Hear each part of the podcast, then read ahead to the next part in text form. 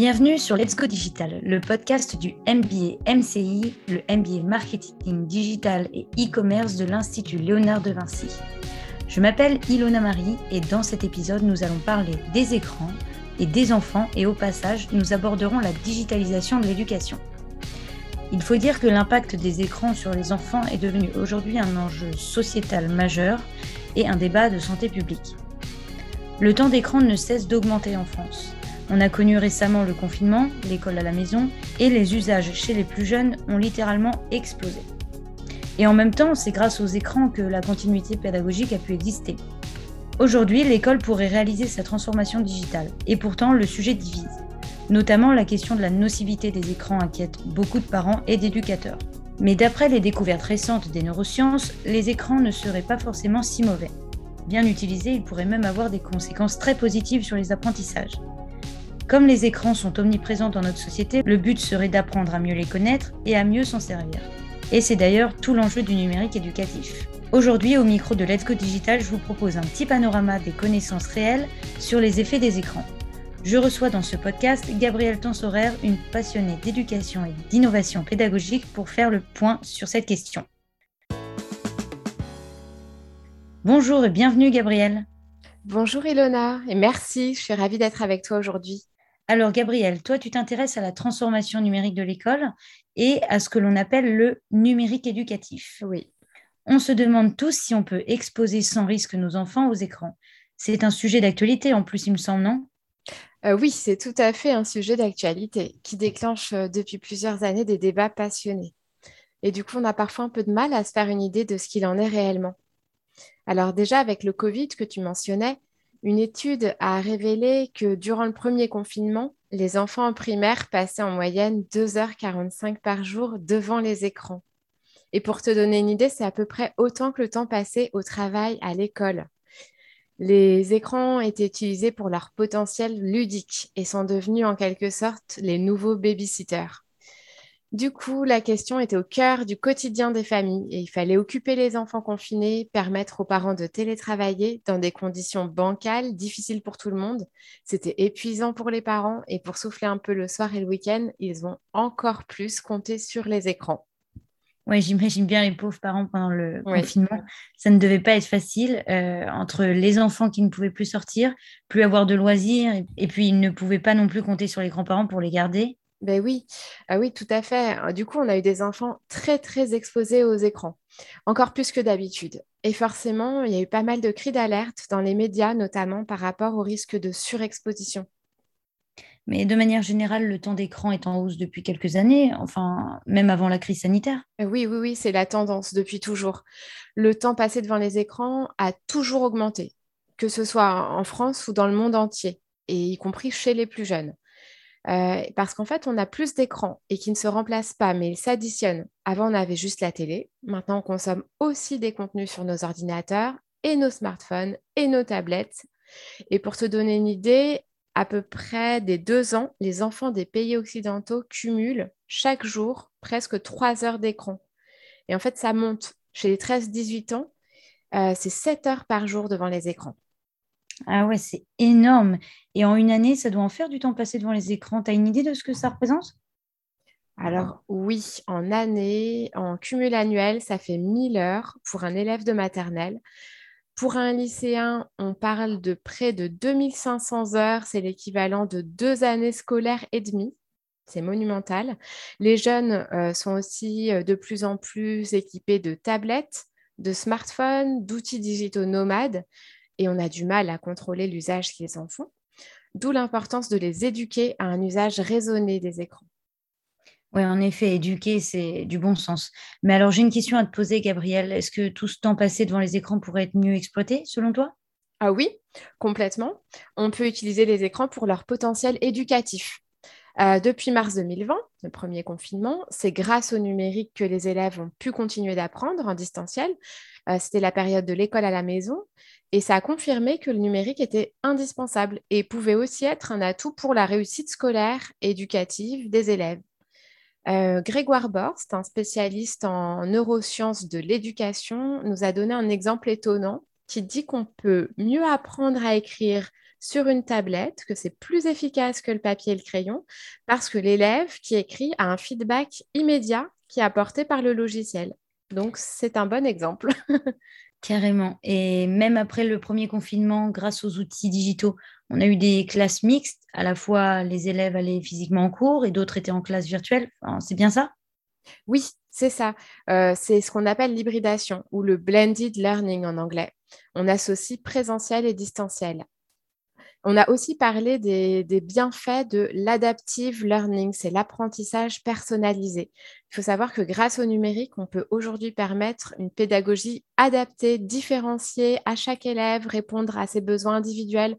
Alors que tu imagines bien qu'un enseignant qui est tout seul face à 30 élèves, même avec toute la bonne volonté du monde, il ne pourra pas se démultiplier pour répondre à tous les besoins de tous ses élèves en même temps. Alors que les applis éducatives, elles, elles le peuvent. Pendant le premier confinement, on a eu 500 millions de téléchargements des applis ludo-éducatives. Donc, ah oui, en réalité, oui, c'est énorme. Et en réalité, si tu l'utilises bien, le numérique, ça peut être vraiment un formidable atout. Il faut juste comprendre que l'écran, c'est un support, pas un média, et qu'il faut l'employer intelligemment pour qu'il ait une énorme plus-value. Ouais, et en fait, les écrans ont aussi un super potentiel. Et du coup, bien utilisés, il n'y a pas vraiment de risque pour le cerveau des enfants. Ce sont des êtres euh, quand même en plein développement. Et tu peux nous parler un peu des risques? Enfin, J'ai souvent lu des articles disant attention, les écrans et les enfants, ça ne fait pas bon ménage. Oui, c'est vrai que c'est pas facile de se faire une idée parce qu'il y a une folie médiatique sur le sujet, voire une diabolisation des écrans. Et le problème, c'est que ça peut culpabiliser euh, ou paniquer les parents, les éducateurs, et c'est vraiment inutile. Ça a des conséquences euh, potentiellement contre-productive. Euh, les parents sont souvent déconcertés, on ne sait plus faire la part des choses. Et à l'école, pour ce qui est des professeurs, ils rechignent vraiment à utiliser les écrans et le numérique. Et on a des usages très hétérogènes d'un enseignant à un autre, selon ses croyances, euh, selon sa formation, selon euh, sa personnalité. Et ce qu'on peut dire aujourd'hui, c'est qu'il y a un manque d'accompagnement et de formation des enseignants sur cette question. Ok. Parce qu'en fait, concrètement, de quel danger on parle? J'ai entendu parler de troubles de l'attention, mais j'imagine qu'il y en a d'autres.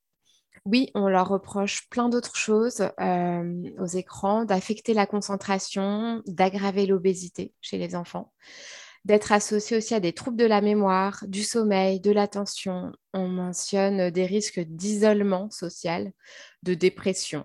C'est pas gay. Euh, le manque d'activité physique, forcément, euh, et, alors, c'est un peu un mot savant, mais on parle aussi de carence d'expérimentation sensorimotrice chez les enfants. Un tout petit, il a besoin d'expérimenter le monde physique. Et euh, on a ces images d'un tout petit qui veut swiper pour faire un puzzle ou zoomer euh, comme si c'était une tablette alors qu'il est avec un magazine papier. Et il n'a jamais vu ça ailleurs que sur une tablette. Ah oui, en effet, je vois tout à fait à quoi tu fais référence euh, quand tu mentionnes l'enfant qui essaye de zoomer pour lire un magazine papier, comme si c'était du digital. C'est un peu inquiétant d'ailleurs. Oui, oui, c'est inquiétant. Et euh, j'ai oublié de te parler d'un dernier risque, c'est celui aussi des écrans interposés. Euh, ce sont les écrans que les parents regardent non-stop au lieu de s'occuper de leurs enfants. Et là, on parle de still face, de technoférence parentale. En fait, c'est que les tout petits qui n'interagissent pas assez avec leurs parents se replient sur eux-mêmes si les parents sont toujours sur leur smartphone, par exemple. Et du coup, euh, soit ils se replient, soit ils essayent d'attirer l'attention en se mettant exprès dans des situations à risque. Bref, tout ça pour dire que les parents doivent aussi veiller à cette exposition indirecte aux écrans et s'éduquer euh, eux-mêmes. Et tous ces risques, c'est réel, donc? C'est scientifiquement prouvé? En fait, Ilona, si on s'intéresse à ce que dit la science réellement, la vérité, c'est qu'on ne peut pas trancher de manière simpliste. Les effets des écrans, ils peuvent être délétères, neutres ou bénéfiques. Il y a plein de facteurs qui rentrent en compte. Par exemple, le type d'écran. La télé, c'est pas pareil qu'une tablette on manque un peu de recul sur les nouveaux écrans. La tablette, elle arrive en 2012 et on a forcément beaucoup plus de recul sur la télé depuis les années 60. Les nouvelles techno, elles inquiètent forcément, d'autant que les enfants sont vraiment appropriés la tablette. Ils l'utilisent parfois euh, comme mini télé portative, ils regardent des dessins animés, ils vont dans leur chambre et c'est pas facile de contrôler l'usage vu que c'est un device nomade. Donc, l'intérêt de la tablette, c'est pas comme quand on l'utilise comme une mini-télé, c'est vraiment quand on l'utilise pour son côté interactif, avec des applis appropriées. Et là, ça devient intéressant. La télévision, c'est de la consommation passive. Et on sait que les, enfants ont besoin d'interaction, d'expérimentation pour apprendre. Ils n'apprennent pas en restant passifs devant la télé. Ça, ça ne marche pas. Mais à l'inverse, si on utilise la tablette ou l'ordinateur de manière interactive, là, c'est bien plus intéressant pour le développement cognitif.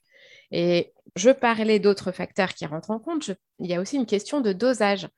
Par exemple, quand on utilise Internet sous deux heures par jour, on a montré que ça a des effets protecteurs sur la dépression, par exemple.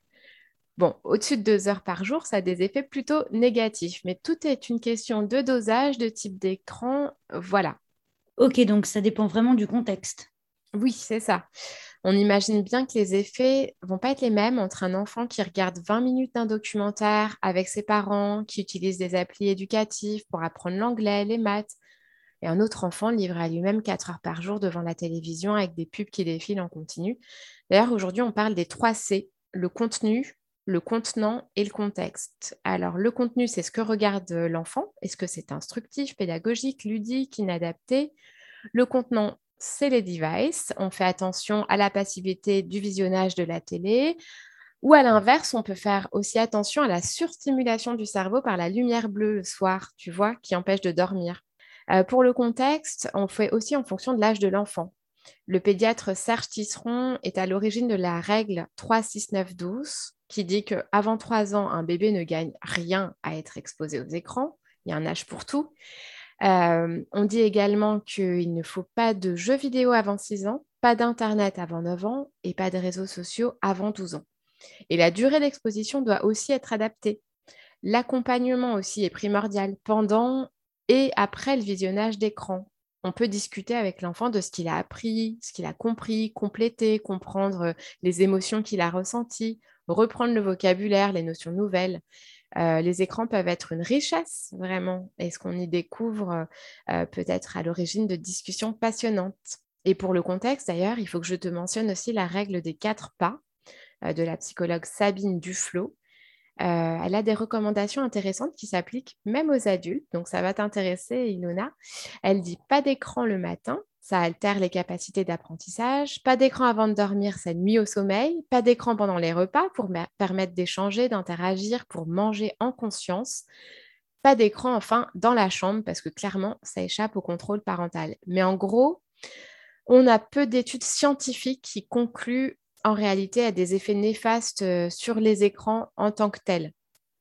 Et quand on a des études qui pointent les dangers des écrans, il faut savoir qu'il y a des biais scientifiques. Quand tu parles de biais, Gabriel, est-ce que tu es en train de nous dire que même les données scientifiques ne sont pas fiables? Alors déjà, le problème de ces études, c'est qu'elles se basent principalement sur du déclaratif, pas des données mesurées scientifiquement. C'est-à-dire que les parents sont invités à décrire les usages de leur enfant avec les écrans. Et ça varie forcément selon la volonté des parents de tout raconter ou même selon leur perception, qui peut être différente de la réalité. Donc c'est parfois loin d'être objectif. Ensuite, il faut faire très attention à comment on présente les résultats. Du coup, je vais te donner un exemple. Il peut y avoir corrélation entre deux facteurs sans qu'il y ait de lien de causalité. Par exemple, on va étudier le temps passé devant un écran versus euh, le QI ou la dépression. Alors, ça peut être corrélé, ça peut évoluer ensemble, et pour autant, il ne faudrait pas conclure qu'il y a un lien de causalité. Et malheureusement, c'est ce que certains concluent de manière trop simpliste. Et pour qu'on comprenne bien cet exemple, un enfant, il a besoin d'interaction de qualité avec son entourage pour se développer. Ça, c'est prouvé. Si les parents ne sont pas dispo, qu'ils ne consacrent pas assez de temps, qu'ils n'échangent pas avec lui, l'enfant ne se construit pas en interaction avec eux. Il peut par exemple développer des retards de langage ou autres, des troubles affectifs, des troubles psychiques. Du coup, cet enfant livré à lui-même, il consomme peut-être beaucoup d'écran. Alors certes, la télé allumée en background toute la journée, ça va empêcher les échanges, ça peut causer des retards de langage parce que ça remplace les activités normales. Mais cette surconsommation d'écran, en fait, elle est la cause d'un problème plus profond. Dans cet exemple, le temps de télé va être corrélé au retard de langage, mais la cause profonde, elle est ailleurs. elle est dans le manque d'interaction. Et on peut pas, on ne doit pas conclure que ce sont les écrans qui créent des retards intellectuels ou qui plongent dans la dépression. Ça serait vraiment simpliste, encore une fois. C'est aussi que la science manque encore de recul, peut-être à l'heure actuelle. En plus, certaines études se contredisent, sont mal interprétées, voire instrumentalisées. Oui, tout à fait, Ilona. Merci d'avoir bien résumé. Si on doit retenir une chose, c'est que l'impact négatif vient surtout du mésusage des écrans et du manque d'interaction. Ouais, aujourd'hui, on vit dans un monde où dès qu'on parle d'éducation, on entend qu'il faut à tout prix protéger les enfants des écrans, les en éloigner. Et du coup, ça se passe comment à l'école, dans l'éducation nationale? De ce que je vois, les enseignants ne sont pas trop tentés par le numérique. En effet, c'est là que ça devient important d'informer les professeurs de ces biais scientifiques, de ces réponses tout en nuances, parce que pas mal d'enseignants qui se méfient du numérique à l'école vont dire que les enfants utilisent déjà trop les écrans en famille, mais ils les emploient de manière récréative. Sans compter qu'en réalité, dans les familles, on a de tout. Des familles qui abandonnent les écrans aux enfants, des familles qui les interdisent purement et simplement. Et euh, souvent, à l'école, les enseignants appliquent le principe de précaution, mais c'est dommage parce qu'ils se privent de plein d'outils formidables. Et ce serait vraiment plus intéressant de responsabiliser les enfants, de leur apprendre, euh, pas seulement à être des manipulateurs, parce que c'est pas parce qu'on est un jeune, qu'on est un digital natif, qu'on sera un futur citoyen éclairé, capable de bien se servir euh, des écrans. Et donc ça, ça passe par plus avoir peur des écrans, arrêter les mauvais usages, et surtout tirer parti des écrans, euh, comme le font pas mal de pays scandinaves en fait. Dont les systèmes éducatifs sont vraiment beaucoup, beaucoup adaptés ces dernières années. C'est vrai que la Suède, la Finlande utilisent beaucoup plus le numérique à l'école. Eux, ils n'ont pas choisi de priver les enfants des écrans, alors. Oui, exactement. Et c'est vraiment contre-productif de diaboliser les écrans. Déjà, ils sont partout dans notre quotidien. Donc l'enjeu aujourd'hui, c'est de penser une éducation aux écrans et au numérique. Euh, il y a beaucoup de personnes qui estiment que les enfants seront plus épanouis s'ils sont accompagnés dans leur découverte du monde numérique que si on leur interdit. Euh, pour apprendre à nos enfants à vraiment devenir des utilisateurs éclairés du numérique, il faut vraiment adapter les pratiques éducatives. Notre société se digitalise en profondeur et là, il faut se poser la vraie question. Quel potentiel on peut tirer des écrans, du numérique pour les jeunes, pour les aider à mieux apprendre, à mieux se préparer vraiment au monde qui les entoure? Est-ce que tu penses qu'il faudrait introduire plus d'écrans à l'école? Alors, si on est partisan de la modernité, je dirais oui. On dit, tu as dû entendre ce chiffre, que 85% des métiers de 2030 n'existent pas encore. Donc, la société, elle se digitalise de plus en plus vite dans tous les domaines. Mais du coup, ça semble logique d'outiller les enfants, de les préparer à s'intégrer dans cette société. Je pense aussi que, plus d'éduquer en partie par le numérique, grâce au numérique, il faut prévoir une éducation au numérique, inculquer une culture numérique aux enfants. Ça leur permettra de devenir des êtres libres dotés d'un esprit critique essentiel face au flux continu d'infos et aux enjeux sociétaux de ce monde numérique. On a beaucoup parlé des risques euh, qui sont en fait euh, à relativiser. Pour positiver un peu, tu peux nous dire quels seraient les bénéfices des écrans sur les apprentissages? Oui, il y a énormément de bénéfices, de potentiel. Ce sont les avantages du numérique éducatif. Euh, l'écran est un outil parmi d'autres, mais un outil incroyablement attractif. On peut utiliser son formidable pouvoir d'attraction pour euh, améliorer l'éducation. Donc avec l'écran et avec le numérique éducatif, on peut intéresser les élèves, faciliter la mémorisation. On peut aussi simplifier les échanges, l'accès au savoir. Euh, un autre aspect qui est intéressant, c'est euh, la ludification des apprentissages qu'on appelle les serious games. Le jeu est vraiment un démultiplicateur d'apprentissage.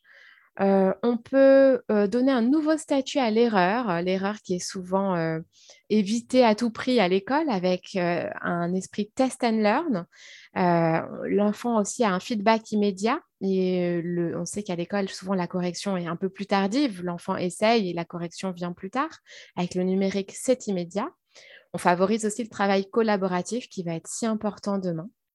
Un autre aspect qui est vraiment très intéressant, c'est l'adaptive learning. Le principe, c'est qu'on propose un enseignement au plus près des capacités et des besoins de chaque élève, euh, tant pour les contenus que pour les rythmes d'apprentissage. Euh, c'est très intéressant pour les élèves 10, dyslexiques, dysorthographiques, dyscalculiques, dysgraphiques, les troubles de l'attention, etc. Mais c'est intéressant pour tout le monde, notamment les élèves allophones qui ne parlent pas français comme langue maternelle. On a cet adaptive learning grâce à une multitude de données collectées et stockées. et grâce aux neurosciences, on peut individualiser donc les parcours d'apprentissage selon le niveau, les centres d'intérêt, et voilà. Et donc on peut, on doit favoriser une école inclusive grâce à ces aspects. Il y a vraiment beaucoup, beaucoup de possibilités quand tu envisages d'intégrer l'intelligence artificielle dans l'enseignement également. Et tous ces outils numériques utilisés à bon escient sont assez fabuleux.